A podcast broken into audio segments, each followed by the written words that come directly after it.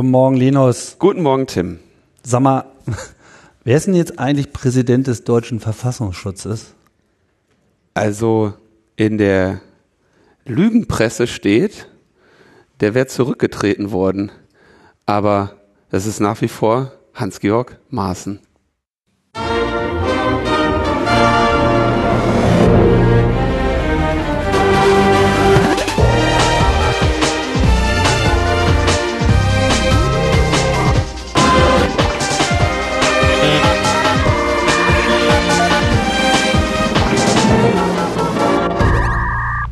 Logbuch Netzpolitik Nummer 273, heute mal live auf der Bühne. Wir sind zu Gast bei der Privacy Week in Wien und wir begrüßen die zahlreichen Gäste. Hallo, willkommen.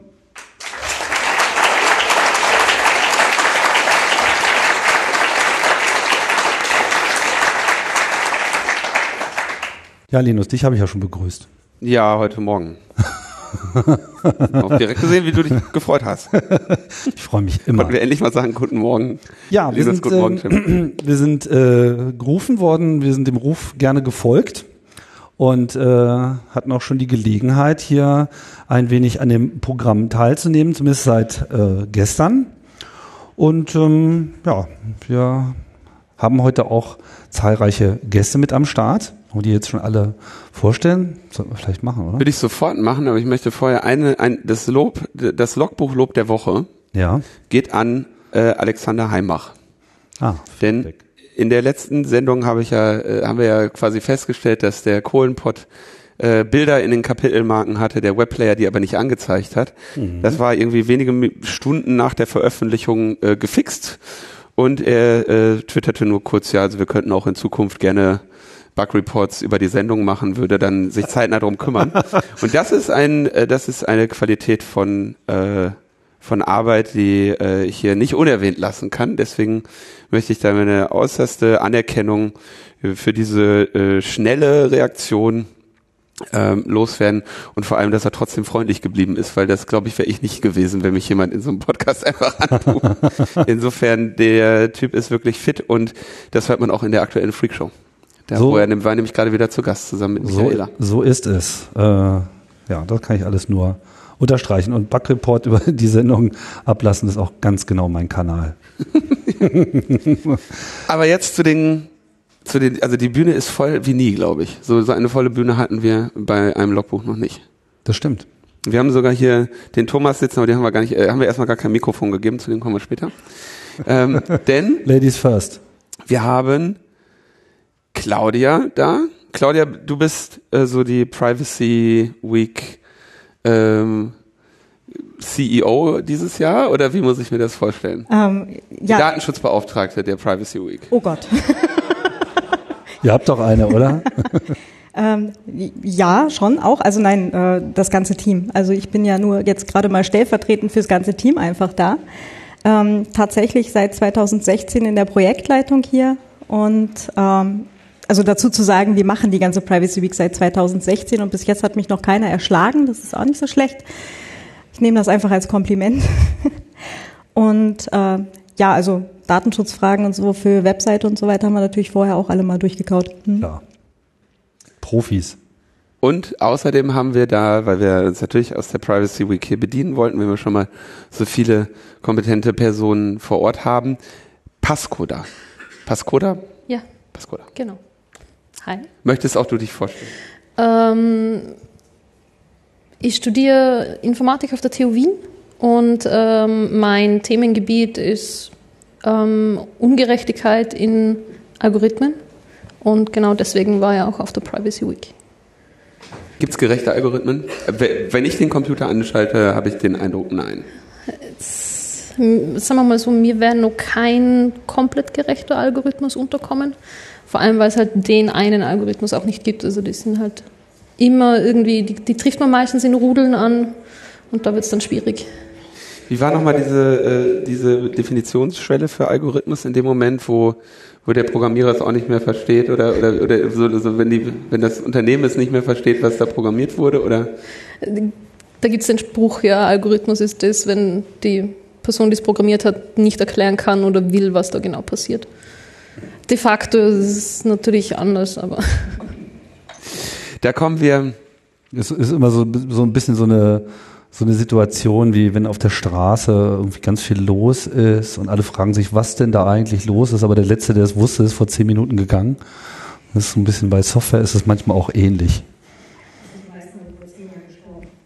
Wollen wir denn noch, noch, mal, noch mal kurz erläutern, was so die Privacy, äh, Privacy Week so ausgemacht hat so und vielleicht auch in diesem Jahr äh, ausgemacht hat. Wir haben ja die Veranstaltung auch angekündigt und so, aber vielleicht mal so ein bisschen, vielleicht könntest du noch mal kurz schildern, Claudia, was ist so der Inhalt, was ist der Inhalt gewesen in, äh, in dieser Woche vor allem, was so euer Fokus, wo wollt ihr hin mit der Veranstaltung? Ähm, ja, also als wir 2016 äh, den Chaos Computer Club Wien regründet haben, war das eins der zwei Projekte, die wir halt äh, quasi relativ zu Anfang gestartet haben. Das eine war Chaos macht Schule, das wir das hier nach Wien geholt haben und das andere eben die Privacy Week. Äh, Schuld an allem ist übrigens der Jürgen. Ich weiß nicht, ob er gerade noch im Saal ist. Gut, ansonsten, er weiß, dass er schuld ist. Äh, der kam halt mit der Idee um die Ecke, er möchte gerne äh, er hatte so die Vorstellung, Privacy Week wäre ja eine coole Veranstaltung und das sollten wir mal machen. Und äh, ursprünglich war da mal das Konzept, wir nehmen vorhandene Veranstaltungen, sowas wie den Netzpart, äh, Meta Day und so weiter, was es hier in Wien alles vorher schon gab, also Netzpolitischer Abend, äh, Meta Day, Crypto Party und so und äh, machen da dann halt einfach so ein bisschen Rahmenprogramm drum.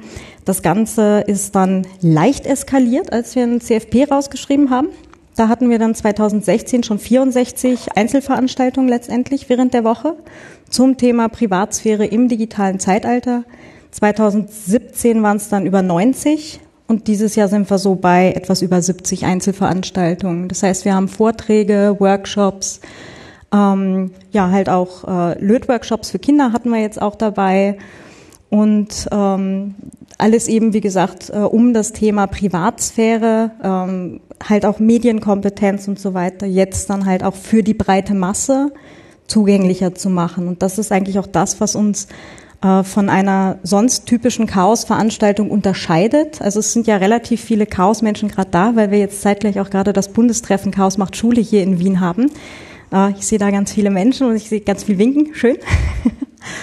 Ähm, das werdet ihr jetzt halt auch hier äh, vor Ort gemerkt haben. Wir haben ein bisschen anderes Publikum. Das heißt, wir haben so sehr gemischt Chaos-Publikum, Chaos-Family, aber halt auch Mainstream-Publikum. Und äh, das ist so das, was uns auch letztendlich unterscheidet von äh, Congress und so weiter, abgesehen von Besucherzahlen. Also sind wir so bei 350, 400 Besucher momentan. Nein, noch nicht. Nein, tatsächlich Hab, noch. Habt ihr denn auch Mainstream-Presse? Also seid ihr sozusagen mit dem Echo auch zufrieden? Ja, wir haben primär tatsächlich momentan äh, so äh, Ö1, FM4, äh, wir haben äh, im Standard in der Future Zone, also eher schon noch so die nischigeren, äh, bis wir es dann mal irgendwie in die Kronenzeitung oder ins Heute schaffen, dauert wahrscheinlich noch ein bisschen. Okay, aber ihr arbeitet dran. Working on it. Und es geht tatsächlich eine ganze Woche. Ja, Montag bis Sonntag.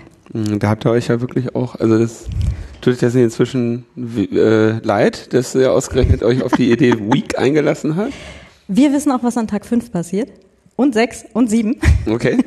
Das war, glaube ich, so der Running Gag seit 2016 und ähm, nee, eigentlich nicht. Eigentlich tut es uns nicht leid, weil wir dadurch halt wirklich viel Info bieten können, viele äh, Workshops und viele Vorträge unterbringen können auch zu Zeiten, wo dann Menschen auch wirklich hier sein können. Wie gesagt, das, der Unterschied ist, ähm, hier kommen Menschen nicht, die sich eine Woche Urlaub nehmen, also aus dem Chaos ja, das freut mich auch schon riesig, aber halt die Mainstream-Besucher äh, kommen halt eher dann nach Feierabend vorbei oder am Wochenende. Und ähm, da möchten wir natürlich halt auch das Programm dann halt anbieten können. Schafft quasi so eine etwas äh, niedrigschwelligere äh, Angebot, ja, zu sagen musst, Genau. kannst, man kann auch einfach mal einen Meter vorbeikommen abends und aha, äh, ähm, ist auch im wie- Volkskundemuseum heißt es, ja? Genau. etwas eigentümlicher Begriff, aber ähm, also in einem öffentlichen Ort und man, der der Stadt jetzt auch irgendwie bekannt ist. Mhm, genau. Und so von den Besucherzahlen würde ich sagen, noch so ein, zwei Jahre schaffen wir es hier auf jeden Fall auch noch. Ähm, und danach, wenn das dann halt äh, weiter kontinuierlich wächst, dann müssen wir halt mal schauen, wo wir dann hingehen. Bis zu Messegeländen dauert es noch. Also aber in zwei, drei Jahren ist Messe Leipzig wieder frei, dann passt der Kongress halt nicht mehr rein. Don't go there. ja, aber eine Idee, die ja sogar schon in Berlin jetzt auch kopiert wurde. Also Berlin äh, ist ja jetzt auch dabei, eine Privacy Week hochzuziehen und äh, das ist doch. Die waren da sehr, also deutlich erfolgreicher als wir mit diesem Startkonzept. Ähm, und einer von den äh, von der Privacy Week Berlin war auch hier bis äh, gestern Abend. Klar, Industriespionage ist normal. Ja, aber ich glaube, das ist, äh, es ist grundsätzlich eine gute Sache, dass das Thema überhaupt behandelt wird. Halt auch, wie gesagt, mit diesem niederschwelligen Einschnitt, äh, Einstieg, weil für Chaos-Publikum, Leute, wir wissen alle, was wir tun, sollten zumindest, ja. Ähm, aber bis das Thema in die breite Masse sickert, das hatte ja jetzt auch der, äh, der Markus Beckedahl bei der Eröffnung der Das ist Netzpolitik gesagt, das, was wir hier diskutieren, diskutieren unsere Eltern in zehn Jahren mit dem Mainstream. Von daher, ähm, das Thema ist wichtig und das ist auch etwas, was wir halt versuchen eben damit abzudecken. Und das ist auch, glaube ich, der Grund, warum wir alle hier wirklich die Woche zur Verfügung stellen, diese Woche durchprügeln. Ja. So ab Tag fünf wird das dann langsam irgendwann schwierig, äh, so auch mit dem Schlafmangel. Aber ähm, nee, ich, das ist, glaube ich, so der, der Motor, der das ganze Team halt auch wirklich dazu bringt, das wirklich diese Woche halt zu machen. Wir sollten vielleicht an der Stelle auch nochmal erwähnen, es gab ja auch noch, äh, oder gibt sogar auch noch eine langlaufende Veranstaltung, die einen ähnlichen Fokus hat, die Datenspuren in Dresden. Habt ihr da auch äh, diplomatische Beziehungen? Ähm, einige von, von uns vom Team haben da äh, Beziehungen hin. Ich persönlich jetzt tatsächlich noch nicht. Ich war auch noch nicht dort. Es wäre sich dieses Jahr fast ausgegangen, aber leider nur fast. Äh, ich hoffe, dass ich es da auch irgendwann nochmal hinschaffe, ja. Na super. Und dann haben wir uns ein Thema rausgesucht, was äh, hier auf der Privacy Week eine Rolle gespielt hat, nämlich die Algorithmen. Und in Österreich habe ich mir sagen lassen, ist es jetzt sogar schon so weit gekommen, dass man, dass es Algorithmen gibt zur Sortierung von Arbeitslosen. Arbeitssuchenden, äh, weil nämlich spezifisch nur die Klientinnen vom Arbeitsmarktservice nämlich erfasst und bearbeitet werden. Also nicht alle Menschen, die keine Arbeit haben, sondern nur die Menschen, die dort spezifisch hingehen und sich Also man muss Hilfe sich zur. Sortierung melden. Quasi, ja, genau. Und ausfüllen, ich möchte. Und dann, äh, dann gibt es einen Quicksort oder wie muss ich mir das, wie muss ich mir das vorstellen? Ähm, über was wird denn da entschieden? Ähm, entschieden wird darüber nicht, wer irgendeinen Job kriegt, sondern wer Unterstützung kriegt. Also das, äh, das Arbeitsmarktservice hat äh, gedacht, ähm, kann ja nichts schiefgehen bei, hat ja noch keiner negative Erfahrungen gemacht damit. Wir sortieren jetzt halt Menschen nach Statistik und ähm, hat die Daten von den vergangenen, ich glaube, zwei Jahren hergenommen und sich angeschaut, wie sind die äh, Chancen am Arbeitsmarkt, je nachdem, was für Eigenschaften eine Person hat. Und daraus hat sich dann ein Modell ergeben und dieses Modell soll ab 2019 eingeführt werden und ab 2020 verpflichtend verwendet werden. Und ähm, genau, da werden dann die, die Arbeitssuchenden in drei Kategorien eingeteilt. Äh, A, B und C. Immerhin nicht nummeriert. Ja? Uh. Ähm äh, die Kategorie A sind die Leute, die tolle Chancen haben, in nächster Zeit einen Job zu kriegen die braucht man nicht großartig fördern. Ja, die machen das eh von selber so ungefähr. Kategorie B sind Leute, da wird es ein bisschen schwieriger, da muss man dann schon ein bisschen mehr äh, Geld aufwenden, eventuell äh, Kurse zahlen, äh, damit die wieder einen Job kriegen. Und dann gibt es Kategorie C, das sind die Leute, die jetzt salopp gesagt aussichtslose Fälle sind. Und da will man, der Chef vom AMS hat selber gesagt, es geht um Effizienzsteigerung. Ja. De facto will man doch kein Geld verschwenden. Man nennt das Don't throw good money after bad. Ja, genau. Das heißt, und, und da wird man dann also mit einem Algorithmus, wird die Person nach dem Algorithmus klassifiziert und wenn sie Pech hat, ist sie A oder C? Ja, genau. Also, ja, exakt das. Und dann kriegt man halt keine Förderung. es ist immerhin, also äh, transparenztechnisch sind die ganz gut drauf. Die haben ja komplettes, also komplettes Modell. Die haben ihr Modell zur Verfügung gestellt. Das ist online abrufbar. Ähm, Äh, macht's jetzt, ja genau, da wird's dann interessant, weil ähm, ich habe mit ein paar Leuten gesprochen aus den USA und die haben einfach nur die Hände über dem Kopf zusammengeschlagen und haben gesagt, wow, das, wird, das dürfte man bei ihnen einfach überhaupt nicht. Es ist bei uns auch rechtlich sehr bedenklich, weil de facto ist so, dass man halt äh, auf Basis vom Wohnsitz Punktabzüge kriegt, auf Basis von der Staatsbürgerschaft Punktabzüge kriegt, auf Basis der ersten Sprache Punktabzüge kriegt und de facto ist so, dass bei gleicher, Berecht, äh, bei, bei gleicher Qualifikation Männer Frauen gegenüber bevorzugt werden. Wodurch?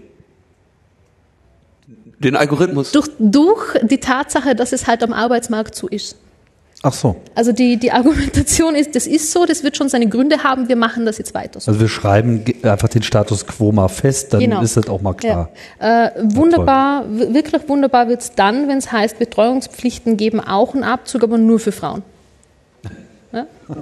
Also, also einmal, das ist ja super. Das heißt, die haben es wirklich geschafft, so alle klassischen Diskriminierungskategorien Alles drin. da einfach auch mal ganz einfach nieder. Und das ohne Alter. KI. Spitze. Ja. Ohne KI haben genau. die das hingekriegt. Also, ja. also es ist jetzt nicht dieses klassische Machine Learned Ding, sondern es ist wirklich einfach nur Statistik und wir schauen an was für Parametern das wir rumdrehen müssen, damit die Leute weniger guten Job kriegen. Äh, meiner Meinung nach auch sehr aufschlussreich ist die Tatsache, dass halt die Standardperson, von der ausgegangen wird und von der es dann Abzüge gibt, irgendwie Mitte 20 weiß männlich ist. Also so, was? Also Human Stubbornness äh, statt Machine Learning. Ja, Da kommst genau. du jetzt zu den drei österreichischen Grundsätzen, ja. Das war nie so, das ist nicht so und da könnte ja jeder kommen.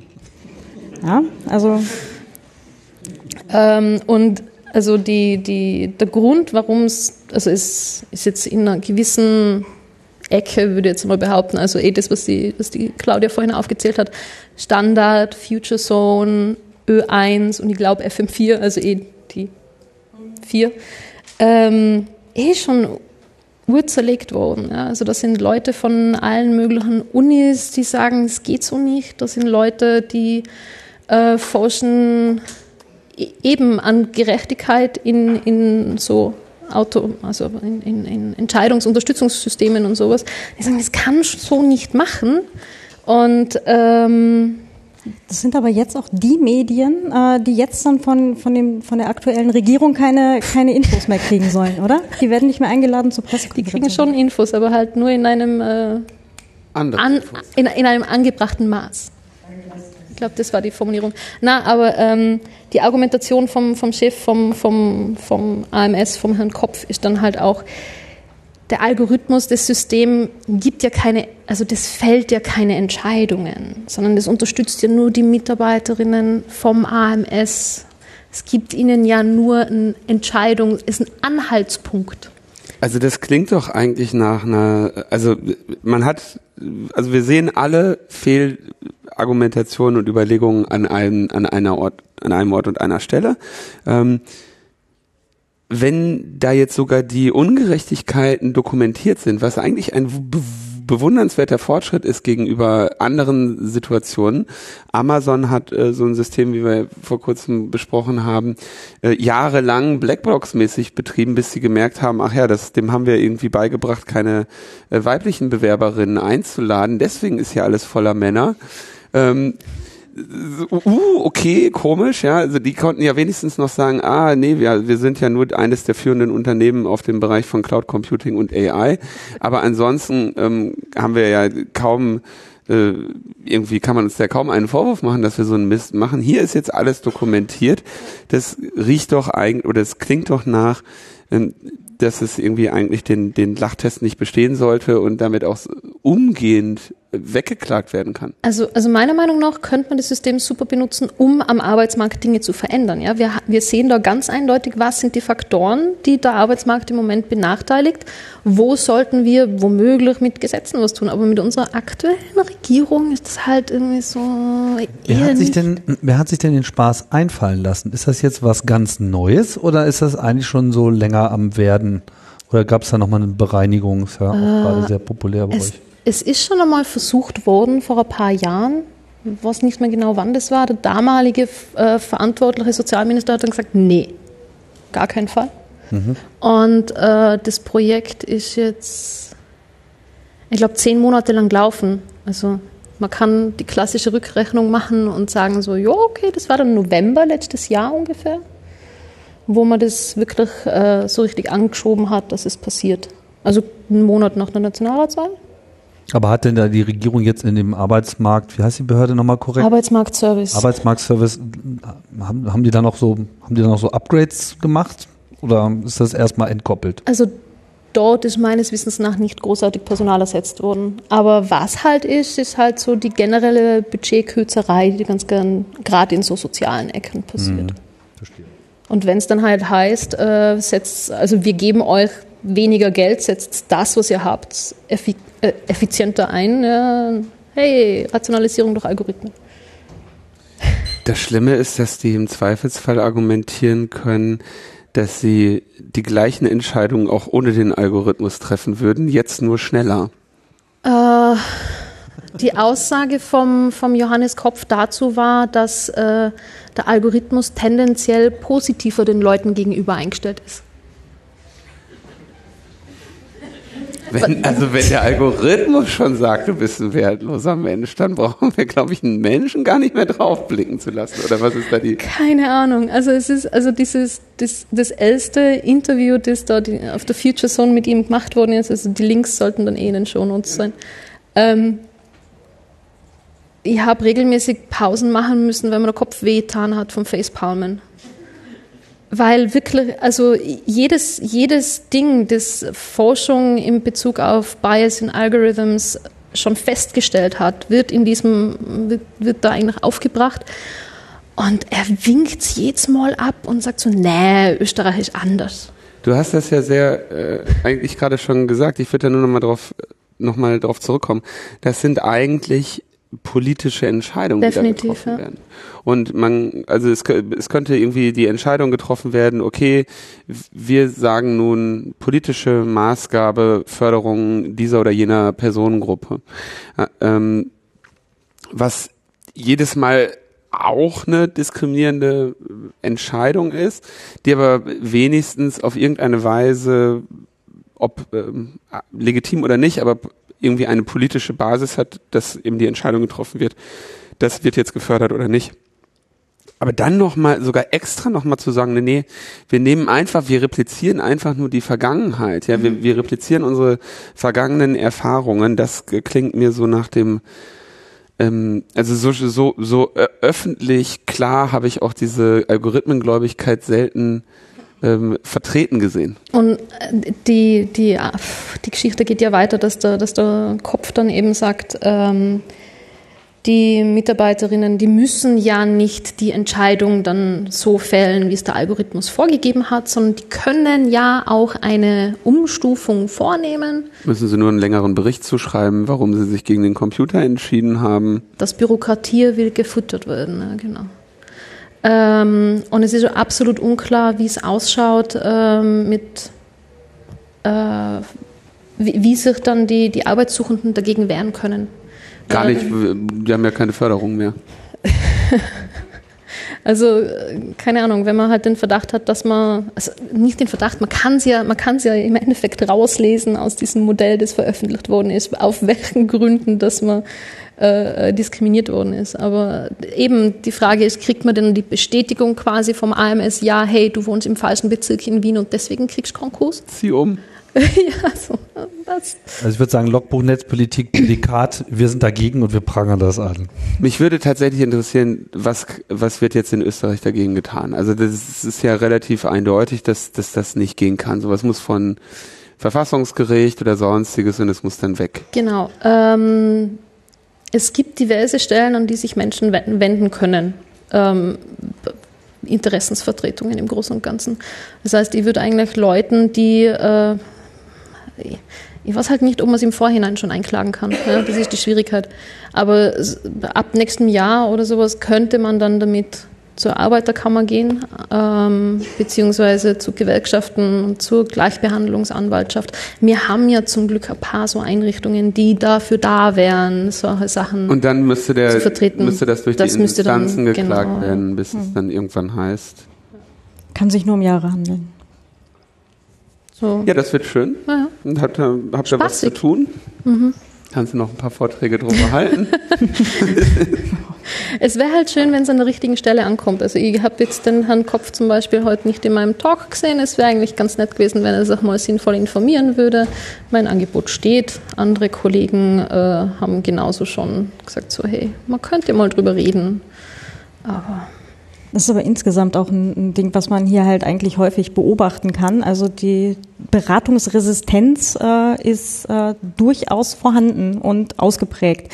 Also wir sind jetzt hier grundsätzlich mit dem Volkskundemuseum, äh, was ist das, Fußweg sieben Minuten, äh, so Richtung Parlament runter oder also so weit ist es alles nicht, ja. Ähm, und äh, außer ein paar Vertretern der Stadt Wien äh, oder Vertreterinnen konkret ähm, hat sich jetzt zumindest hier bei der Privacy Week äh, zumindest noch nicht sichtlich jemand blicken lassen. Oder zumindest wenn dann inkognito, aber. Mal Einladungen hinschicken ja. oder so ein Schnittchen anbieten. Mhm. So ein Schnittchenempfang machen. Ha Hashtag nächstes Jahr, ja. Dann kommen die. Angebote zur Beratung haben wir in Deutschland auch. Und zwar haben wir auch so eine relativ neue Partei. Also so neu scheint die gar nicht zu sein. Nee, die ist also aus der. Die gab es schon mal. Die, die hatten wir schon mal. Neuen die ist Version. wiedergekommen. Die mhm. hat sich jetzt rebootet 2.0. Ähm, die haben also gesagt, sie, sie, sie schaffen jetzt, weil ihnen wohl irgendwie zu Ohren gekommen ist, dass äh, unter Umständen Lehrerinnen ähm, den Kindern sagen, sie sollten nicht die AfD wählen. Und das, äh, sie gesagt, das kann ja wohl nicht sein dass hier äh, Lehrerinnen irgendwie politische Einflussnahme auf unsere äh, nicht wahlberechtigten Kinder nehmen. Und die Schülerinnen und Schüler oder deren Eltern sollten bitte auf einer Webseite, die von der AfD betrieben wird, äh, Lehrerinnen oder Lehrer melden, die die AfD kritisieren. Und wenn dann nach Prüfung der äh, gemeldeten äh, Lehrerin ein begründeter Anfangsverdacht besteht, dann äh, würde die würde dann die AfD äh, den Service anbieten, dann eben die Schulbehörde äh, zu, ähm, darüber in Kenntnis zu setzen, dass da irgendwie Personen offenbar politische Einflussnahme auf die Kinder nehmen.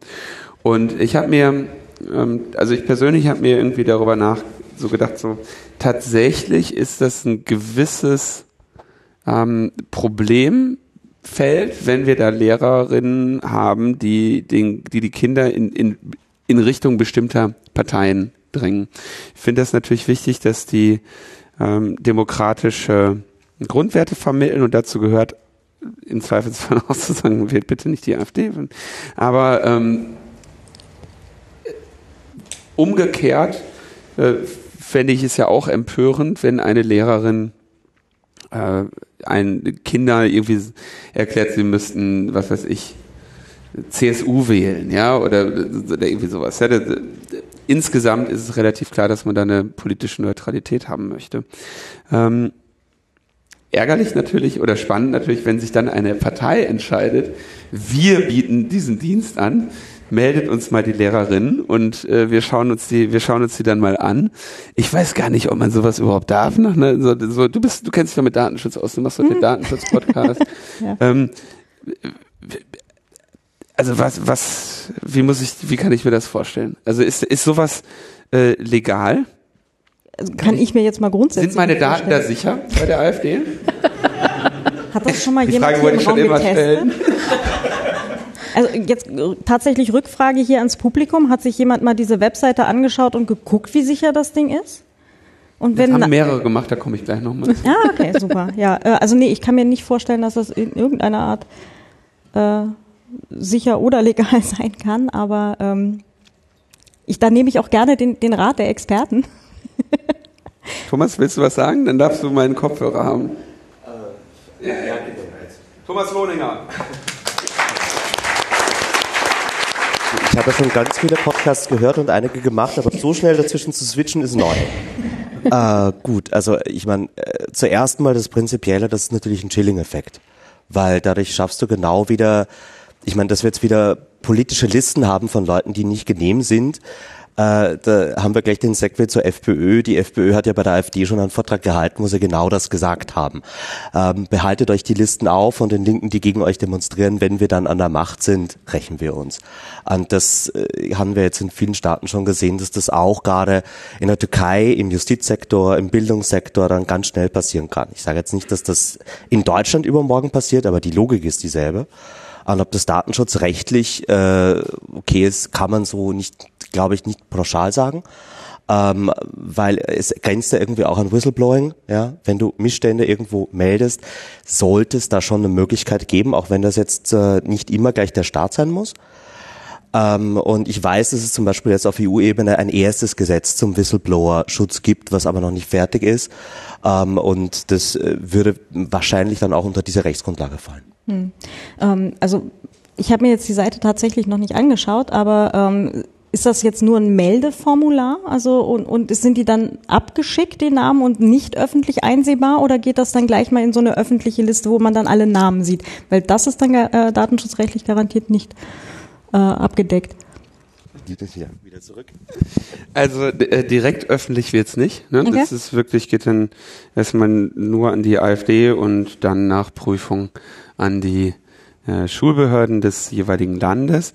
Muss dazu sagen, die Prüfung durch die AfD ist deshalb notwendig, weil da äh, mehrere Protestformen stattgefunden haben. Unter anderem ähm, gab es dann eine Webseite, ich glaube unter der Domain mein Abgeordneter hetzt oder so, wo äh, es möglich war, weil die offenbar keinen ordentlichen ähm, keinen ordentlichen Schutz für ihre Seite hatten, was Cross-Site Request Forgery oder sowas angeht, dass du jetzt auf einer anderen Seite Inhalte äh, formulierst, die dann an die an deren Seite gemeldet werden. Und da äh, gab es dann einfach so Standarddinger wie ich möchte Hetze von Alexander Gauland melden, äh, der dann irgendwie mal wieder ähm, irgendwo ein Mikrofon gerülpst hat. Und ähm, Denial of Service Angriffe schienen da auch stattzufinden, weil das Ding dann irgendwie relativ äh, schnell wieder ähm, offline war. Also ähm, ist natürlich auch, ich habe auch darüber nachgedacht, ob man so einer, ob man so einer so einem PR-Stand auch überhaupt ähm, begegnen möchte, äh, indem wir den hier in der Sendung irgendwie besprechen, indem wir so ein, sowas ernst nehmen. Die werden natürlich im Zweifelsfall hoffentlich keine sinnvollen ähm, Daten darüber sammeln können, weil sich immer jemand findet, der irgendwelchen Stoß einträgt. Und ähm, ich kann mir genug äh, Schülerinnen oder Schüler vorstellen, die dann da einfach auch ihren Lehrerinnen sagen, hör mal, also die, die drei unter dem deutsche Aufsatz, die sehe ich nicht so. Und ich könnte mir vorstellen, dass ich das einfach der AfD jetzt melde. So, ne? das, ähm, also diese, das als, als Drohszenario auch aufzubringen. Wir gehen denen natürlich auf den Leim. Tun wir. Und wir können das jetzt hier an dieser Stelle eigentlich nur deshalb machen, weil wir eigentlich unseres Publikums relativ sicher sind. Ne? Die sind ja sozusagen un ihr werdet doch nicht, also ihr werdet doch nicht etwa da Bitte nicht der AfD ne? melden, was wir hier sagen. Genau, bitte nicht der AfD melden. Es geht hier um Aufmerksamkeitserzeugung, man kennt diesen Zyklus, das ist halt irgendwie Trump äh, in Reihenform, man schreit einfach irgendwas raus, man macht irgendwelche Sachen, wo alle sagen, oh, krass, irgendwie das geht doch gar nicht. Und so. Und schon diktiert man halt äh, die Öffentlichkeit. Das ist eigentlich ein relativ ähm, klug gespieltes Spiel so. Und äh, sicherlich stehen wir so als intellektuell ausgewogene Menschen immer so ein bisschen dieser Zwickmühle, dass wir eigentlich dieses Spiel so nicht mitspielen wollen, aber solange wir es halt nicht auch spielen, eigentlich immer nur verlieren können.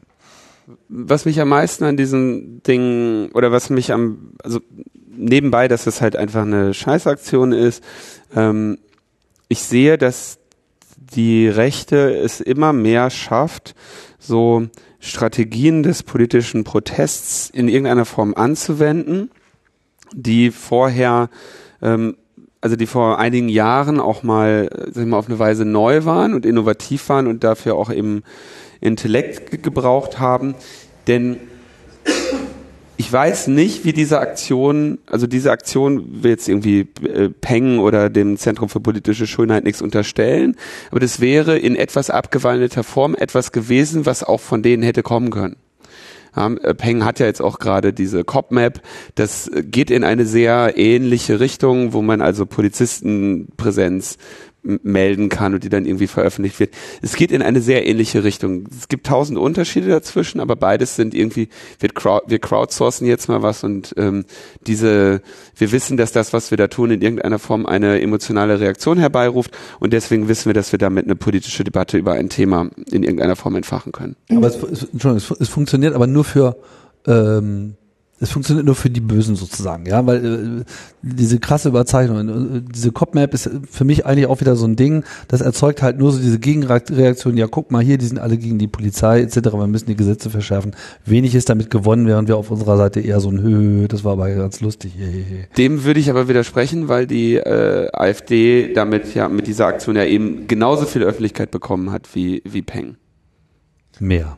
Äh, was ich noch sagen wollte, ist dieses, äh, die Rechten übernehmen äh, auch Aktionsformen recht intensiv von, also die ursprünglich links quasi äh, angesiedelt waren, sieht man oder hat man gesehen, in letzter Zeit nicht mehr so viel zum Glück, äh, bei vielen Aktionen von den Identitären.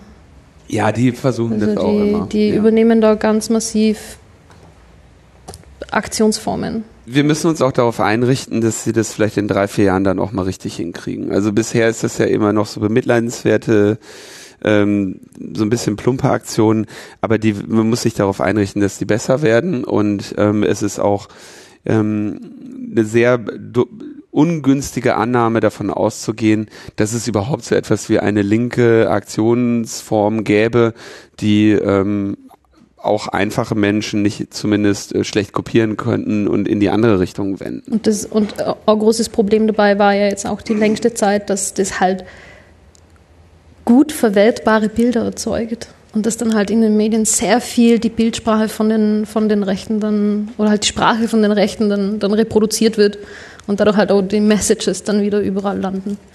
Sehr. Hm. Gab es sowas in Österreich eigentlich auch schon? Diese, diese, ja, die, diese Lehrerinnen-Meldeseite hat die FPÖ bei uns auch schon mal probiert, äh, 2017, also letztes Jahr. Äh, da hat es einen Vortrag gegeben an einer oberösterreichischen Schule von einem Extremismusexperten, der dann halt explizit äh, Parallelen aufgezeigt hat zwischen der FPÖ und diversen rechtsextremen Gruppierungen, die es undeniably gibt. Und ähm, der Vortrag ist dann unterbrochen worden, weil irgendwie FPÖ-Connections im Publikum gesessen sind in der Schule. Also irgendwie der Sohn von irgendwem. Und äh, kurze Zeit später ist dann auf der ist dann die Website Parteifreie Schule äh, aufgetaucht, wo halt dieses klassische Ding gespielt worden ist, von wegen, ja, da hat es Parteiinhalte gegeben und die Schule muss neutral bleiben und objektiv bleiben, ähm, war recht schnell offline und die Domain linkt, also leitet jetzt weiter auf die Website von einem oberösterreichischen FPÖler. Aber hat es auch schon gegeben. Ja. Ja, die Vorlagen äh, werden dann immer fleißig geteilt, kopiert, ne? ja voll. Ja, ja. Ja, Pascoda, wir tauschen dich jetzt mal aus hier. Vielen, vielen Dank, dass du äh, bei uns warst. Ja, danke für die Einladung. Applaus.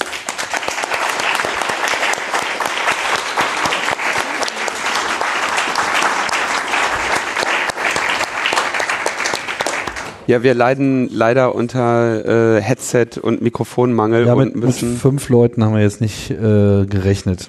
So, Thomas, jetzt bist du auch offiziell dabei. Hallo. Herzlich willkommen. Wo warst du denn? Äh, ich komme gerade von London. Ich war noch auf dem Modsfest. Das ist so das jährliche Event von Mozilla. Riesige Konferenz in London ähm, und äh, war, war aber auch ganz nett und eigentlich auch passend zum Thema. Also ganz viel Data Done Right war so das Motto und ähm, sehr viel Datenethik. Das ist jetzt gerade auch so das große Thema. Das zieht sich ja gerade durch. Also es geht da nicht um Web Development.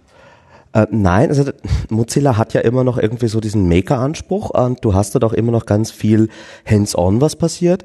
Aber sie haben halt auch irgendwie ein cooles Policy-Team, holen sich da auch wirklich weltweit Leute rein. Also das ist wirklich eine globale Konferenz.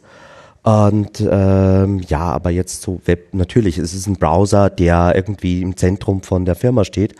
aber die Firma oder die Foundation hinter der Firma eigentlich versucht schon mehr zu machen. Mhm. Okay. Und war gut. War gut, war gut. Aber ich musste ja weg, ich musste ja hierher. Ja. Ja, ich wollte ja die ganze. Privacy nicht verlassen. First things first. Ja. Ähm, und ja, es war noch eine andere Veranstaltung äh, jetzt äh, diese Woche. Äh, wir haben ja heute den 27. Oktober 2018. Ähm, und zwar die äh, ICD-PPC, das ist so die globale Konferenz der Datenschutzbeauftragten. I ICDP, PPC ist der Nachfolger von PCMCIA? So ungefähr.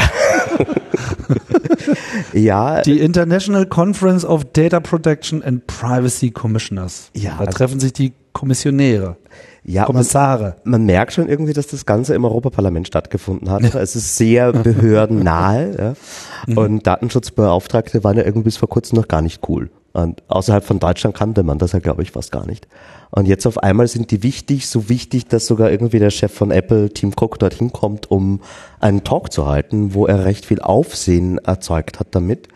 Äh, Tim, Cook hat, Tim Cook hat sich dort nämlich sehr stark eigentlich ähm, für Datenschutz ausgesprochen und sehr stark gegen, er hat es genannt, den Data Industrial Complex. Da muss erst Apple kommen, uns so einen Begriff in die Schale zu legen, oder? Das Marketing, oder? Auf jeden Fall. Also ich fand äh, diesen Talk, das sind 20 Minuten, die er da äh, gehalten hat, ungefähr ein bisschen weniger, glaube ich, noch. Und naja, wie man es nicht anders erwarten kann von so einer Apple-Keynote. Ja, und das war es auch. Ne? Man merkte, das war ähm, gut formuliert, alles auf den Punkt gebracht. Aber ich saß da die ganze Zeit und musste halt nicken, oh, weil er erstmal hat er natürlich die DSGVO gelobt und äh, das Parlament dafür belobigt, das so durchgedrückt zu haben, da am Ball zu bleiben, äh, meint, das wäre halt ein sehr wichtiges Element. Hat man ja nur auch nicht unbedingt immer, dass so Lobbyisten daherkommen und sagen, oh, voll geiles Gesetz hier und so für die Bürger, schränkt unsere äh, Arbeit irgendwie signifikant ein und ne, legt uns Fesseln an. Normalerweise läuft das ja in die andere Richtung. Aber er meint halt, naja, Privatsphäre ist äh, wichtig und dieser datenindustrielle Komplex, ähm, wie hat das formuliert, weaponized against us. Also das ist sozusagen eine, äh, diese, diese, diese Daten greifen an und äh, werden wie eine Waffe gegen Menschen eingesetzt. Und dagegen hat er sich stark ausgesprochen. Vor allem natürlich auch für die, also der lehnt sich ja da an an den äh, militärindustriellen Komplex, Military Industrial äh, Complex, den Dwight Eisenhower in seiner Abschiedsrede als Präsident. Ja, und jetzt muss man, Eisenhower war General, bevor er Präsident wurde. Ja, also der war jetzt irgendwie militärisch äh, als Pazifist bisher nicht bekannt. So und äh, in seiner ähm, in seiner Abschiedsrede bezog er sich dann 61 auf die Allianz zwischen äh, Regierung und äh, Rüstungsindustrie. Jetzt sind hier nicht ganz so viele Deutsche im Publikum, die kennen das vielleicht. Das ist auch was, was in Deutschland ähm, gerne so ein bisschen totgeschwiegen wird und gut funktioniert. Und ähm, dass dass quasi diese äh, de, de, spricht damit an, dass diese Rüstungsindustrie so stark geworden ist, dass sie die die die Politik der Regierung äh, leitet und, und lenkt. Und der Begriff 1961 von Eisenhower gesetzt ist heute noch allen Menschen irgendwie ein Begriff hat man hat man schon mal irgendwie gehört. Ne? Und sich daran ähm, also diese dieser Vergleich halt ist schon denke ich auch sehr bezeichnend. Ja, also Eisenhower hat das ja auch in seiner Abschiedsrede, er hat wirklich die Öffentlichkeit davor gewarnt. Tim Cook hat sich aber nicht verabschiedet. Äh, noch nicht, ne? Ich hoffe auch nicht, weil ich glaube, der macht da einen ganz guten Job. Ähm, und äh, ja, aber ich, im Grunde hat er ja auch irgendwie so Phänomene, äh, die wir hier schon vor dem Cambridge Analytica Brexit und Trump-Wahl Hintergrund besprochen haben, benannt als die Konsequenz von äh, Algorithmen-Profiling, das halt äh, massivst auf personenbezogene Daten zurückgreift und mit all dem hat er eigentlich, und das war der große politische Punkt, äh, eigentlich die USA aufgefordert, auch ein Datenschutz äh, grundverordnungsmäßiges Gesetz zu erlassen. Und äh, da Und steckt nicht nur irgendeins, sondern möglichst eins, was so ist. Genau, er hat dann noch vier Prinzipien genannt, das so irgendwie stark die Richtung äh, Datenschutz ist überhaupt ein Grundrecht. Ja, das ist für die Amerikaner ja auch irgendwie nicht selbstverständlich.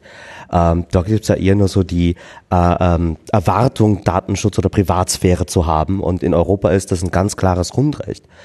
Und ähm, dass er sich da so stark auf eine Seite stellt, ähm, ist sicherlich auch irgendwie, also es macht auch wirtschaftlich Sinn, weil der Hauptkonkurrent von Apple ist Google im Gerätemarkt. Und die haben hier einfach das genau gegenteilige Geschäftsmodell.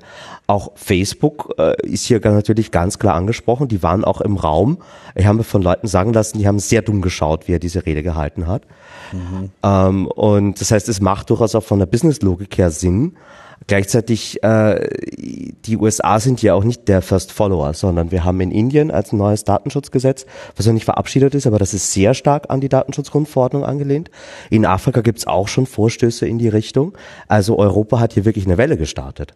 Und das ist gut, das ist wirklich so die beste Vision von Europa, wenn wir für, für, für Grundrechte irgendwie zukunftsfähige Lösungen erstellen, die dann auch äh, am Rest der Welt sich durchsetzen können.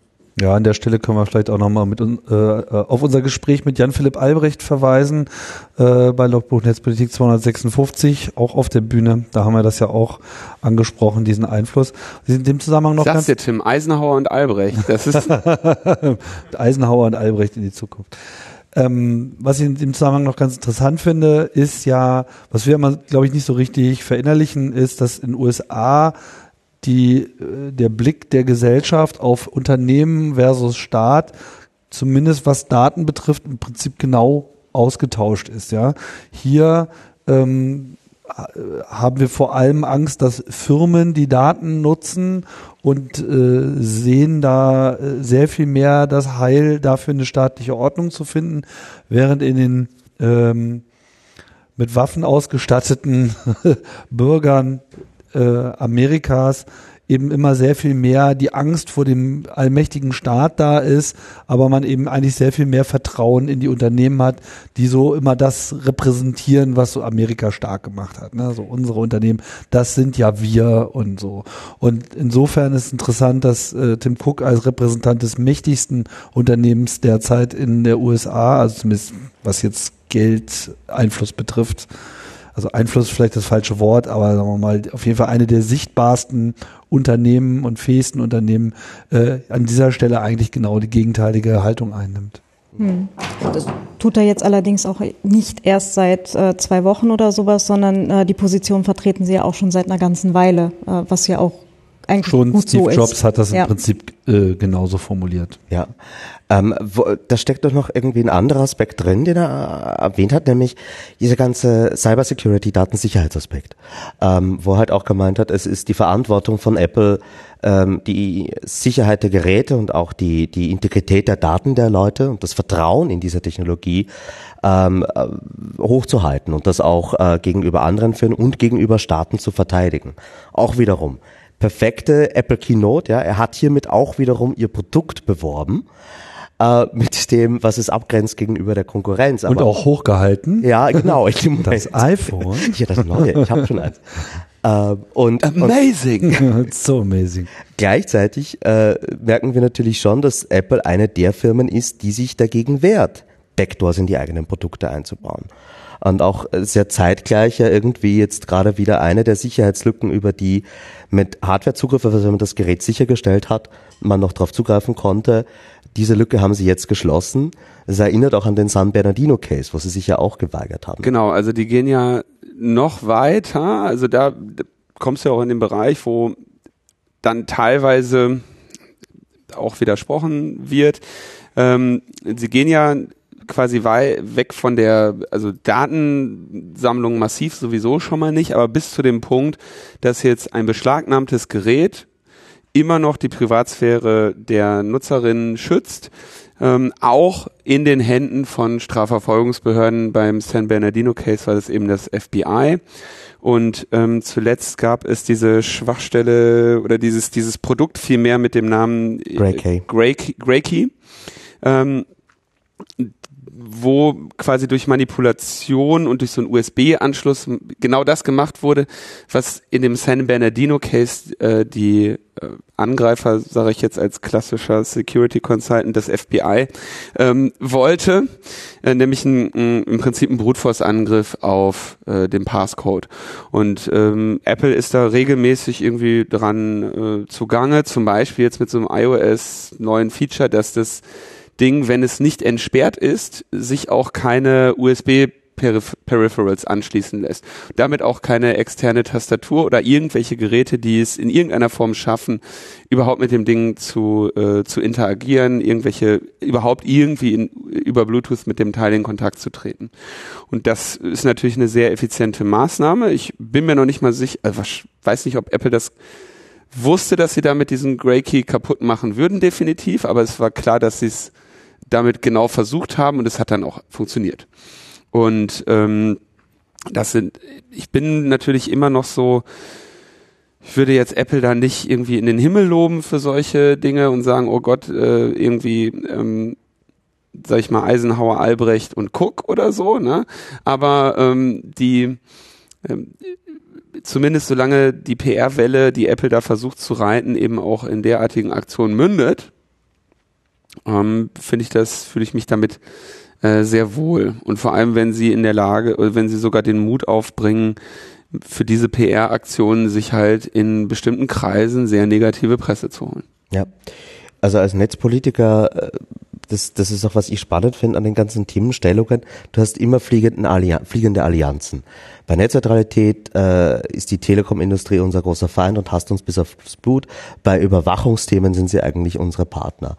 Und wenn Apple sich jetzt hier wirklich so positioniert und die Linie jetzt auch durchzieht, dann hat das halt knallharte Konsequenzen. Ähm, wir haben ja schon mal geredet über dieses australische Access Bill wo sozusagen wirklich ja Hintertüren verpflichtend gemacht werden müssen. Das heißt, du stellst Software her, du stellst Geräte her, du musst irgendwie eine Möglichkeit vorsehen, wie da staatliche Stellen noch rankommen können. Wenn sich da Apple jetzt komplett querstellt, dann kann das durchaus bei der Debatte rund um dieses Gesetz genau der Edge sein, den wir brauchen ähm, wenn sie es wirklich durchziehen. Aber da macht mir Sorge, dass der Tim Cook dafür ins Europaparlament gehen muss um diese äh, politische Forderung irgendwie ins Heimatland der USA zu diktieren. Das ist äh, vielleicht nochmal ein ganz anderes Thema, dass der Tim Cook sich halt auch überlegt, wo, mit wem er noch redet oder nicht.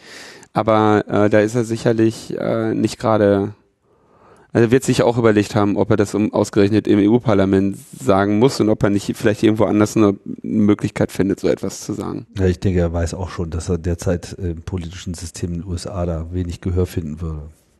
Naja, aber ein bisschen was gibt's bei ihm ja eh auch noch äh, nachzubessern. Äh, wer wer hat es schon geschafft, einen Auftragsverarbeitungsvertrag von Apple zu kriegen? Wer hat es versucht? Wenig, wenig, wenige wer, Hände gehen hoch. Wer, wer arbeitet tatsächlich beruflich mit Apple-Geräten? Also so ein iPhone vielleicht oder so ein, so ein mhm, mehrere Hände? Was für ein Vertrag soll man? Das ist eine Falle. Meldet euch nicht. Als nächstes fragt sie, ob ihr eure Kontakte in die iCloud synkt. Oder euren Kalender. Ja, also was trägt man in so einen Kalender ein normalerweise? Adressen, Telefonnummern, gegebenenfalls so Anruf an, ja. Äh, das, und wenn man dann halt erlaubt, dass das in die iCloud synkt, ja, dann hat man ein bisschen ein Problem, weil die iCloud ist ein Consumer-Produkt. Das ist nicht für den äh, gewerblichen äh, Gebrauch vorgesehen. Das steht in den Apple AGB drin. Die sind übrigens hier im Nebenraum auch gerade nachzulesen. Du kriegst momentan keinen AVV, also Auftragsverarbeitungsvertrag nach DSGVO von Apple. Also da geht noch ein bisschen was. Aber ich nutze das ja gar nicht gewerblich, ich bin ja Freiberufler. well. Ja, ist alles richtig. Ich denke, das ist auch ein Prozess. Äh, andererseits hat äh, Tim Cook auch jetzt vor kurzem nochmal gesagt, dass sie demnächst auch den Key äh, der iCloud loswerden wollen. Also sich sozusagen auch einfach komplett aus den Daten raushalten wollen. Wann, wann sie das realisieren, ist ein bisschen unklar. Dass sie das überhaupt vorher sagen, äh, finde ich schon bemerkenswert, weil es nicht gerade ihre Politik alles äh, vorab zu, anzukündigen und immer wenn sie es machen, geht's schief. Ähm, aber naja, sie werden da eine Agenda haben, das ist vollkommen klar. Und äh, diese Öffentlichkeitsarbeit, die sie gerade betreiben, ist Teil davon. Ähm, ein anderes Thema, wo uns diese Aussage helfen könnte, ist äh, die alte Geschichte über die E-Privacy-Verordnung. Ich dachte, die habt ihr jetzt ausgebremst hier. Also eure Regierung, die ihr gewählt habt. Äh, ja, das tun sie gerade. Das, äh, Fliegen erste Steine. Ähm, also, wir erinnern uns, äh, E-Privacy, das ist ein Gesetz, was auf der Datenschutzgrundverordnung aufbaut und was nochmal explizit für den Bereich ist, wo es um äh, eigentlich Briefgeheimnis geht, also Vertraulichkeit der Kommunikation. Ähm, äh, das betrifft äh, Messenger-Dienste, das betrifft äh, Telekom-Betreiber, ähm, generell da, wo Metadaten anfallen. Ähm, man kennt dieses Gesetz auch als die Cookie-Richtlinie. Und äh, das wird gerade neu verhandelt und da ist Österreich wieder mal sehr glänzend dabei, gar nichts zu tun, weil Datenschutzthemen, äh, das hat keine Priorität bei der aktuellen schwarz-blauen Bundesregierung. Und äh, genau da hilft es uns aber auch, endlich mal wieder so Rückendeckung von der Wirtschaft zu bekommen. In dem Thema ist es nämlich so, dass die Verlagsbranche, also gerade auch Springer und Österreich, der Verband österreichischer Zeitungsverleger, in Allianz mit der Werbeindustrie und mit Google und Facebook gerade versuchen, dieses Gesetz zu verhindern und äh, damit auch genau diese Art von ähm, Targeted Advertising, personalisierter Werbung versuchen zu erhalten, auch wenn das äh, weder aus grundrechtlicher Perspektive Sinn macht, äh, noch macht es eigentlich auch für die Medien Sinn, weil 70 Prozent der Kohle, die da reingesteckt wird in dieses Werbesystem, bleibt irgendwo in der Mitte stecken und nur so ungefähr 30 Prozent nach Zahlen des Guardians kommen dann wirklich bei den Inhaltsproduzenten an. Und für all das wäre das Gesetz eine Lösung. Und deswegen haben äh, wir auch einen Brief aufgesetzt, den äh, wo insgesamt 17 Organisationen aus Österreich, unter anderem eben der C3W, die Arbeiterkammer, die größte Gewerkschaft in Österreich, sich alle dafür ausgesprochen haben, dass diese Verhandlungen jetzt endlich fortgeführt werden. Am Freitag, gestern also, war eine äh, Arbeitsgruppe im Rat. Wir wissen noch nicht, was passiert ist. Aber ich spreche auch deswegen drüber, weil mit Öffentlichkeit, das ist so einer der wenigen Punkte, wo sie merken, okay, überhaupt mal Öffentlichkeit für ein EU-Thema äh, ist unüblich. Und wenn man das irgendwie immer wieder erwähnt, dann äh, hilft vielleicht auch was, dass sie dieses mhm. Gesetz noch fertig machen. Wenn sie das vor der Wahl nämlich nicht tun, dann haben wir wirklich ein Problem. Mhm. Und die Ratspräsidentschaft geht noch bis Ende 2018. Und äh, man sieht auch wiederum so schön, wir haben vorher über so diesen Neoliberalismus geredet und bei Arbeitslosen lieber mal kürzen. Äh, wie Sie haben jetzt auch bei der Ratspräsidentschaft äh, letzte Woche die Priorität ausgerufen, E-Evidence, ein Überwachungsgesetz auf EU-Ebene, unbedingt noch fertig zu verhandeln. Also bei der Überwachung muss es ganz schnell gehen, aber sobald es um Grundrechte geht, um die Menschen geht, ist es egal. Dann schieben Sie es auf die lange Bank. Was versprichst du denn von der, von der E-Privacy-Verordnung? Was ich mir wünschen würde, ist, dass diese idiotischen Cookie-Dialoge, wo wir nur als Pavlosche Hunde auf OK und Geh weg klicken, vielleicht so ein richtiges Ja-Nein hätten. Dass wir wirklich die Wahl haben, so will ich jetzt hier ähm, äh, diesen Inhalt nutzen oder will ich dabei auch überwacht werden? Vielleicht eben auch die Option zahlen oder überwacht werden. Im besten Fall aber auch die Möglichkeit, die Seite zu sehen und nicht personalisierte Werbung zu bekommen.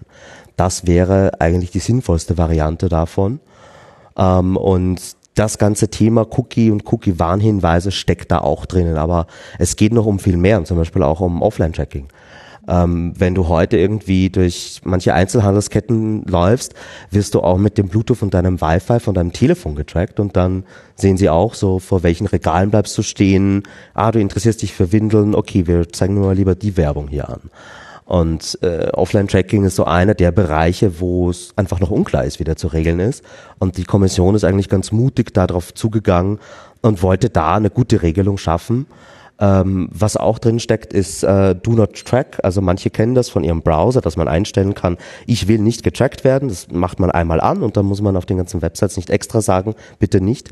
Und das sollte auch mit diesem Gesetz rechtlich verpflichtend werden. Und das ist auch so eines der Dinge, wo sich Österreich querlegt. Hm. Ja, ich weiß nicht, ob das so weit genug geht. Wolltest du was sagen, Claudia? Nee, ich würde da tatsächlich weitergehen. Ich fände das äh, total geil, wenn's, wenn man halt jetzt wirklich mit einer mit einem Gesetz dann halt äh, diese ganze Advertising-Industrie dazwischen mit den mit den ganzen Cookie-Match-Tables, äh, mit äh, allem, was diese ganze Tracking-Sache angeht, inklusive Offline-Tracking, wenn es den ganzen Kram einfach aushebeln würde.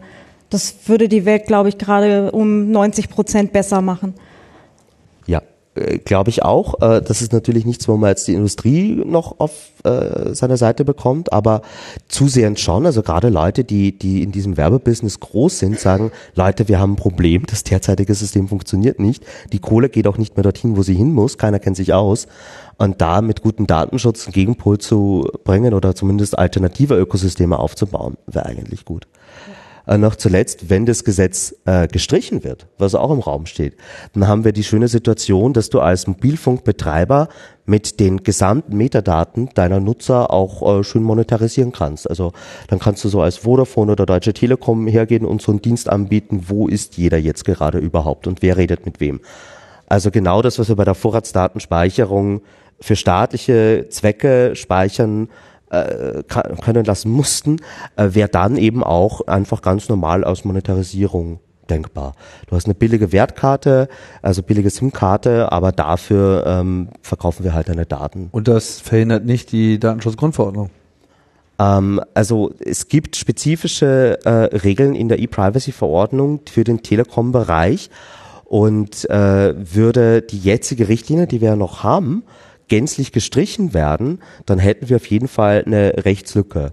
Und das nur mit Datenschutzgrundverordnung zu lösen, würde ich mir nicht ganz zutrauen. Ja gut, aber wird die jetzt automatisch gestrichen, auch wenn nichts Neues kommt? Oder? Ähm, automatisch nicht, aber das ist, was wir die ganze Zeit hören von der Industrie. Das ist deren Ziel.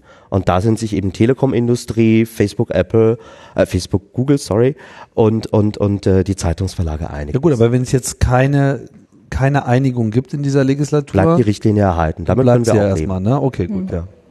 Genau, aber die rettet uns halt nicht von der äh, Tracking-Infrastruktur, die es aktuell schon gibt. Nee, ist schon klar. Ne? Ich wollte es nur mal klarstellen, nicht, mhm. dass wir jetzt irgendwie äh, automatisch auf irgendwas hinauslaufen, was wir nicht äh, wollen. Ich wäre ja eigentlich auch ganz froh, wenn dieser ganze Cookie-Button-Kram einfach mal komplett von den Webseitenbetreibern äh, weggenommen oder zumindest von den Seiten weggenommen wird und quasi Teil des Protokolls wird. Ja, also warum muss ich da immer wieder äh, Ja oder Nein sagen?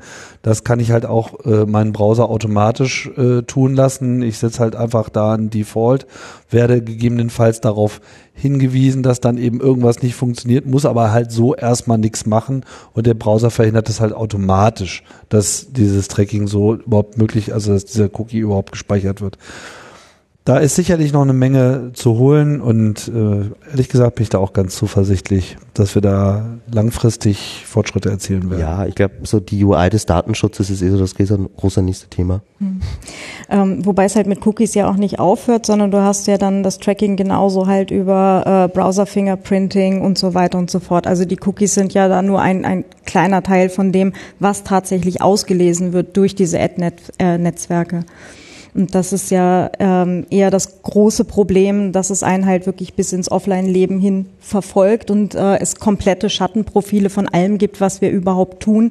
Nur dadurch, dass es eben diese Werbeindustrie gibt, die dazwischen hängt und einfach sämtliche Daten, die sie irgendwo kriegt, wieder an bestimmten Knotenpunkten matcht, also zusammenführt und dann äh, eben vollkommen unklar ist, an wen diese Daten letztendlich weiterverkauft werden. Ne? Das heißt, äh, es kann halt genauso gut sein, dass irgendeine Firma XY von dir ein komplettes Profil hat, inklusive Bewegungsdaten und allem, und du kannst es nicht einmal wissen. Ja?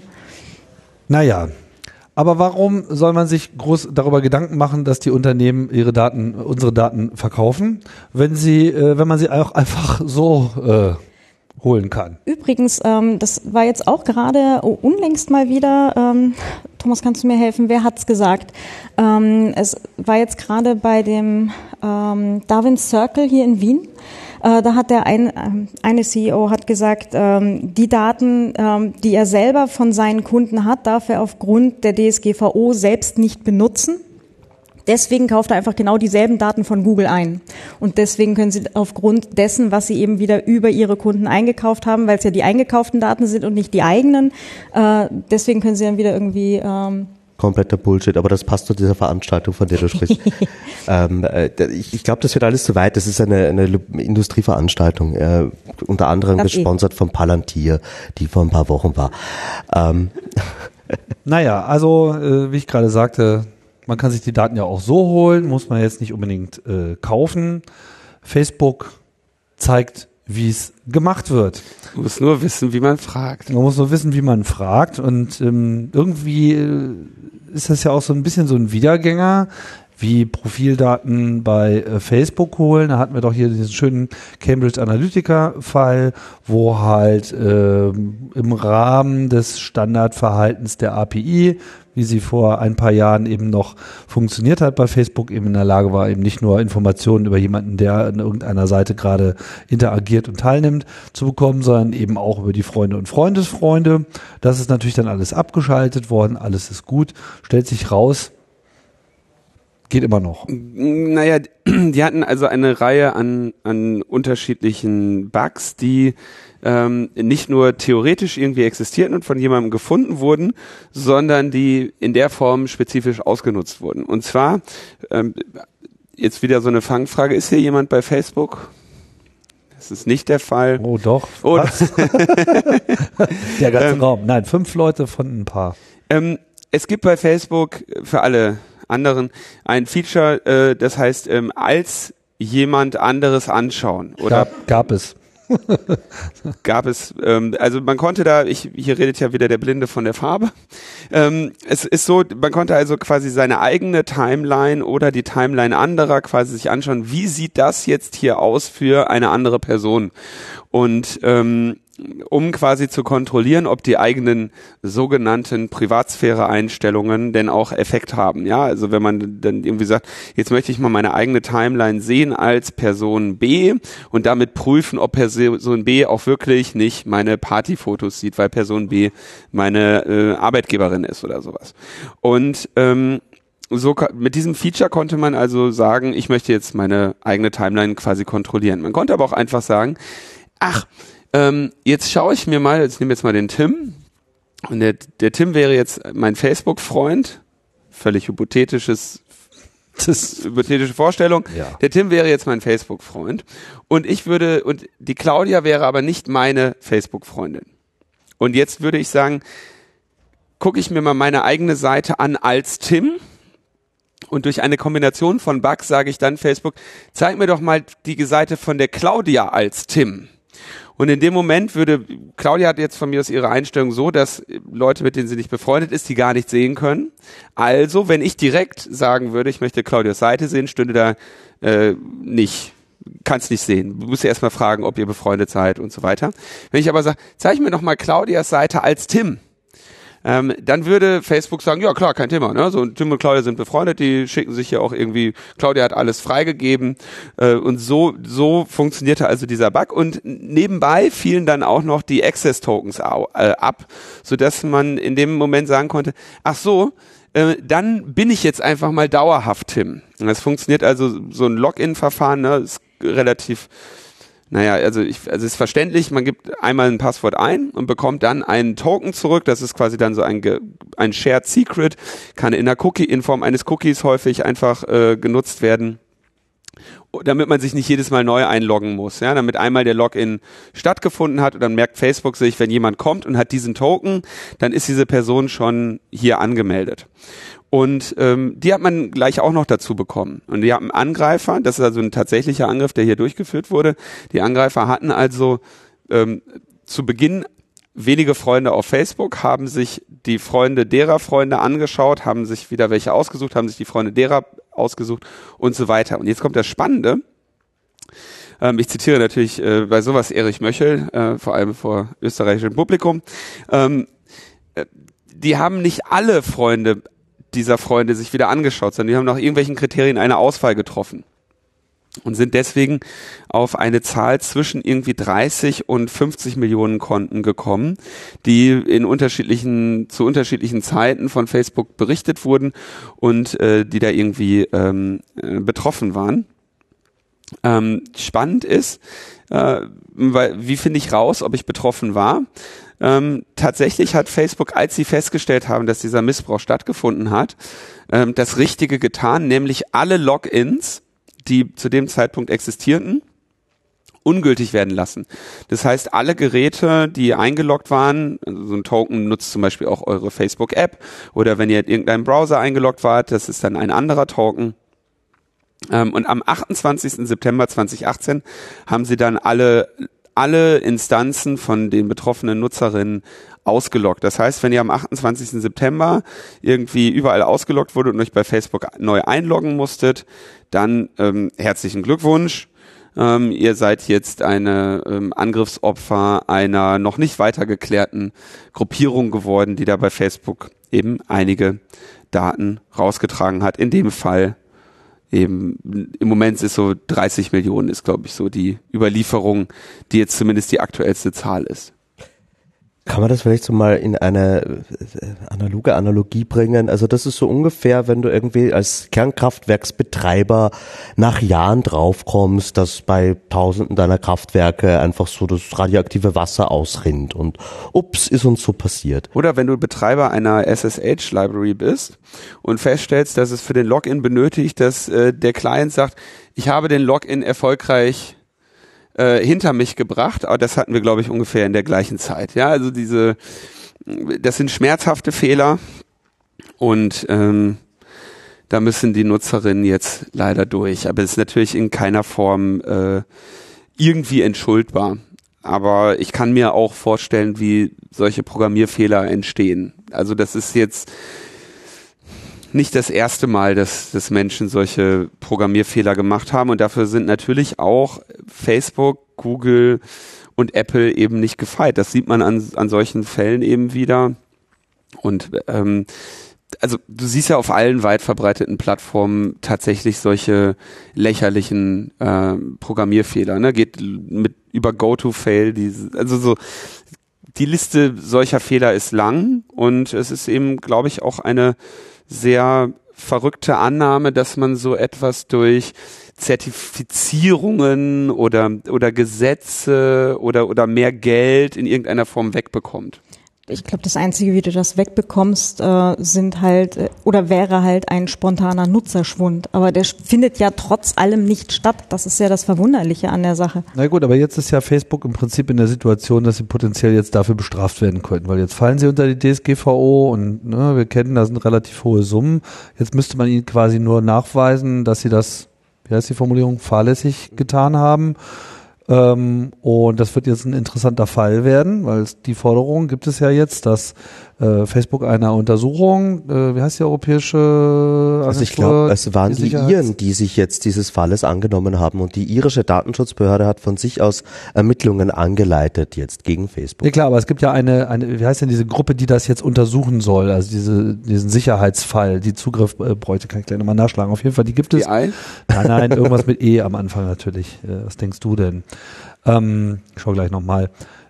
So, und dann ist halt eben die Frage, äh, was für einen Prozess beschreitet man an der Stelle, um äh, hier nachweisen zu können, dass eben eine solche Fahrlässig, äh, Fahrlässigkeit vorliegt. INISA heißt die Sicherheitsagentur. Und ähm, ja, INISA müsste jetzt im Prinzip Zugang zum Code bekommen, müsste sich gezeigt bekommen, was jetzt eigentlich der Grund war. Ja? Also und dann, dann ist natürlich auch die Frage, wenn man weiß, was es war, ja, kann ja irgendwo ein falsches Komma gesetzt sein. Und schon hast du sowas, ne? Mit Ja, Nein, Zugriff ist möglich, ist nicht möglich, weil man ja eigentlich eine Funktion hat mit schau es dir an, als wär, wenn du X wärst, nur sei nicht X. So, und wenn an einer einzigen Stelle da ein falsches Zeichen steht, dann könnte das jetzt rein vom Code her schon diese Auswirkungen haben. Die Frage ist halt nur, hätte es ein automatisiertes Testing geben müssen, zum Beispiel. Ja, also ist in irgendeiner Form eine Fahrlässigkeit hier nachweisbar und letzten Endes dann eben auch aus Sicht des Parlaments gegeben und dann könnten halt auch Strafmaßnahmen ergriffen werden. Also ich, ich glaube, es muss hier äh, klare Haftung geben, weil ähm, ich meine, die, die Datenschutzgrundverordnung hat ja den Risikoansatz. Ja? Unternehmen mit Shitload of User Data und, und da, Facebook hat immer gesagt, aber du kannst selber kontrollieren, wer deine Daten sieht. Und dann bei so einem Feature, wo es offensichtlich ist, dass das so wirklich die größte, der größte Angriffsfläche ist, die du hast, da nicht automatisiert zu testen und genau hinzuschauen. Äh, also das muss die wirklich teuer zu stehen kommen. Ansonsten würden wir unsere Gesetze nicht ernst nehmen, glaube ich. Also ich glaube, da wird überhaupt nichts passieren. Okay. Ich glaube, nee, ehrlich, also das ist. Äh, Bist du wetten? Ich denke mal, es wird jetzt einfach mal primär eine Weile dauern, einfach weil die ganzen Prozesse so lange sind. Aber ähm, wenn das dann mal teuer wird, glaube ich, kann das dann schon mal zumindest ein Zeichen setzen. Ja, aber bitte, Fehler machen wir doch alle. Wir sind doch alle Menschen. Ja, du, deswegen willst du ja auch automatisiert testen. Dann hast du so einen Algorithmus dahinter, der macht das immer richtig. Ja, vielleicht kriegen die ja auch einfach eine Gratisfahrt in der Partytram oder so und das Thema ist erledigt. Also ähm, ich meine, wir sehen leider äh, in, in fast allen Bereichen solch äh, groß, also großflächiger, unglaublicher Na Fahrlässigkeiten, Nachlässigkeiten, Rechteverletzungen in, in allen möglichen Dimensionen äh, ein im Prinzip, dass es keine Konsequenzen gibt. Und ähm, ich kann mir nicht vorstellen, dass, ähm, dass es irgendwie IT-Security-Analysten gibt, die besser darin sind, einem, sag ich mal, weniger kompetenten, ähm, wie auch immer gearteten Gremium zu erklären, dass diese äh, Schwachstelle fahrlässig war, als Facebook Anwälte hat, die denen erklären, warum das so nicht war. Mhm. Und deswegen bin ich relativ, also ich meine, ich freue mich, die Wette zu verlieren, aber ich äh, wäre überrascht. Also äh, es sind natürlich auch noch zwei Ebenen. Du hast einerseits, ob die äh, Behörden wirklich das tun, was sie tun sollten. Und das ist ganz oft ein Problem, das kenne ich selber ganz gut von der Netzneutralität und das wird bei der irischen Datenschutzbehörde sicherlich auch nicht smooth gehen. Aber dann hättest du ja immer noch den schönen Weg über die Betroffenen, und das sind ja 30 Millionen, äh, über Schadensersatz zu klagen. Dafür haben wir äh, die neue NGO von Max Schrems, die genau da eigentlich sich von der Feuerwehr äh, Stange runter äh, werfen sollte und genau da aktiv werden soll. Ja, also das glaube ich wäre der zweite Weg dazu. Willst du noch ein bisschen was zu der neuen NGO von Max Schrems sagen? ähm, du meinst jetzt, wo ich da vier Monate du gearbeitet habe? Du hast große ein, gute Einblicke. Ich war erst überrascht, als du sagtest, du hast nur vier Monate da gearbeitet, muss man sofort sagen. Das war von vornherein auch nur für vier Monate ausgelegt. Äh, ihr seid nach wie vor ja, ja, ja. Wir haben uns nicht gegenseitig umgebracht. Also ich habe jetzt äh, vier Monate mit äh, Anwälten verbracht, aber so schlimm war es nicht, nein. Aber Max äh, wetzt, glaube ich, auch schon die Messer, oder? Ich kann und darf dazu äh, nichts sagen, was sie jetzt nächstes vorhaben. Ähm, es würde mich allerdings sehr wundern, wenn er das jetzt dann auslassen würde. Also Insofern, also wenn Max da dran ist, dann nehme ich meine Sicherheit in der Wette ein bisschen zurück. Haha, zu spät. okay. Die werden jetzt weggeschremst. Ich, genau, die werden jetzt weggeschremst und äh, dann, dann freuen wir uns alle. Und von dem Gewinn gehen wir dann gemeinsam essen. Sehr gut. Wir können hier auch noch erwähnen, Max ist gerade ein Entwickler, äh, wer, wer irgendwie für Schrems arbeiten will und coole Tools bauen will, wir verlinken das. Es geht um so einen einfachen Facebook-Scraper. Ich glaube tatsächlich auch um die Weiterentwicklung der Spendenplattform und äh, so ein paar andere Projekte, die jetzt halt gerade äh, noch offen sind, ähm, die ich da jetzt die letzten vier Monate auch zum Teil mit angestartet habe. Also wer da vielleicht noch was genaueres wissen will, gerne nachher. Wobei äh, der forensische Teil durchaus auch für die Beweiserhebung in solchen Fällen was ist, was er braucht. Also wer irgendwie in dem Bereich wirklich ein Skillset hat und mal irgendwie für was Gutes arbeiten will, könnte sich dort auch melden. So, wir überspringen die Kurzmeldungen, Tim, weil ich weiß, dass es mit dir nie klappt, Kurzmeldungen zu machen. Was? Nein, das geht mit dir nicht. Du, äh, du, du fängst dann wieder an zu diskutieren. Und äh, denn es ist 19.30 Uhr und wir haben jetzt eine halbe Stunde überzogen und die nächste Sendung folgt äh, zeitnah. Und dann kann ich mich mit Konstanze darüber aufregen, dass Maaßen immer noch im Amt ist.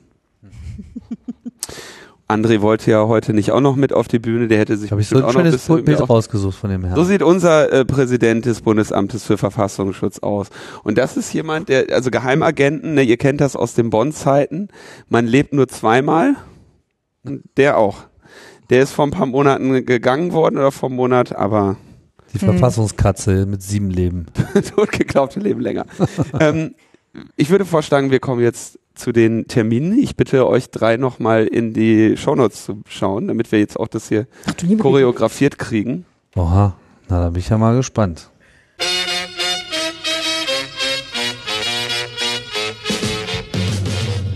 Ich habe einen Anruf bekommen und ich sollte, äh, sollte bitte nach Frankfurt kommen zu der Veranstaltung 18 trifft 68 und ich habe erstmal gedacht, so ich muss Ihnen was Bitteres erzählen, ich bin gar nicht 68 Und ich bin auch nicht 18, aber es ist natürlich 19, 18, äh, 2018 trifft äh, 1968 eine Diskussion über äh, 50 Jahre äh, Entstehen des äh, linken Widerstandes, insbesondere auch in der äh, Frankfurter Geschichte. Da bin ich am 31.10. und bin sehr gespannt. Ähm, was ich auch sehr schön fand, als er sagte, da sind also 68er da und ich habe mich damit so ein bisschen beschäftigt, habe ich gesagt, welche 68er denn? Und die Antwort am Telefon war, also Herr Neumann, die 68er, das war eine linke Bewegung. okay, da habe ich dann äh, lachend ab und damit übergebe ich an Tim. Ja, und äh, der 35C3, der 35. Chaos Communication Kongress in Leipzig steht, wie ihr alle schon seit langem wisst, vor der Tür. Aber jetzt kann man auch in den Vorverkauf einsteigen. Tickets.events.ccc.de Schrägstrich 35C3 bringt euch hoffentlich ans Ziel. Ähm, die Tickets sind natürlich wie immer heiß begehrt. Äh, wir wünschen euch viel Glück. Und dann sehen wir euch am Kongress. Und der 30. Netzpolitische Abend in Wien wird am 8. November stattfinden. Ähm, und es gibt sehr tolles Programm. Wir haben Tassilo Pellegrini zu Copyleft als Auslaufmodell, äh, Florian Zech äh, von der TU Wien, der über das AMS-Thema und Algorithmen sprechen wird, was wir vorher schon gehört haben. Und ganz besonders freuen wir uns auf Sigi Maurer. Genau. Ähm, ehemalige ÖH-Vorsitzende, ehemalige Nationalratsabgeordnete und aufgrund mehrerer Fälle von Hass im Netz gerade im Mittelpunkt von sehr vielen Debatten wird dort auch einen Vortrag halten über Hass im Netz und wie man sich dagegen wehren kann. Sehr geil. So, das Ganze am 8. November, hast du schon gesagt? Ja, am 8. November um 19.30 Uhr, Im- wie immer im MetaLab in Wien. Soll ich jetzt hier gerade mal eine ganz großspurige, äh, ein gro ganz großspuriges Save the Date sagen? Ja, natürlich. Darum. 21. bis 27. Oktober 2019. Privacy Week. Check.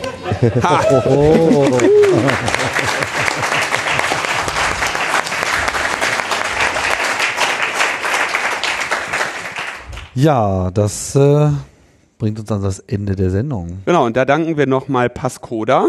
Genau. Und wir danken auch äh, Claudia. Danke auch. Claudia.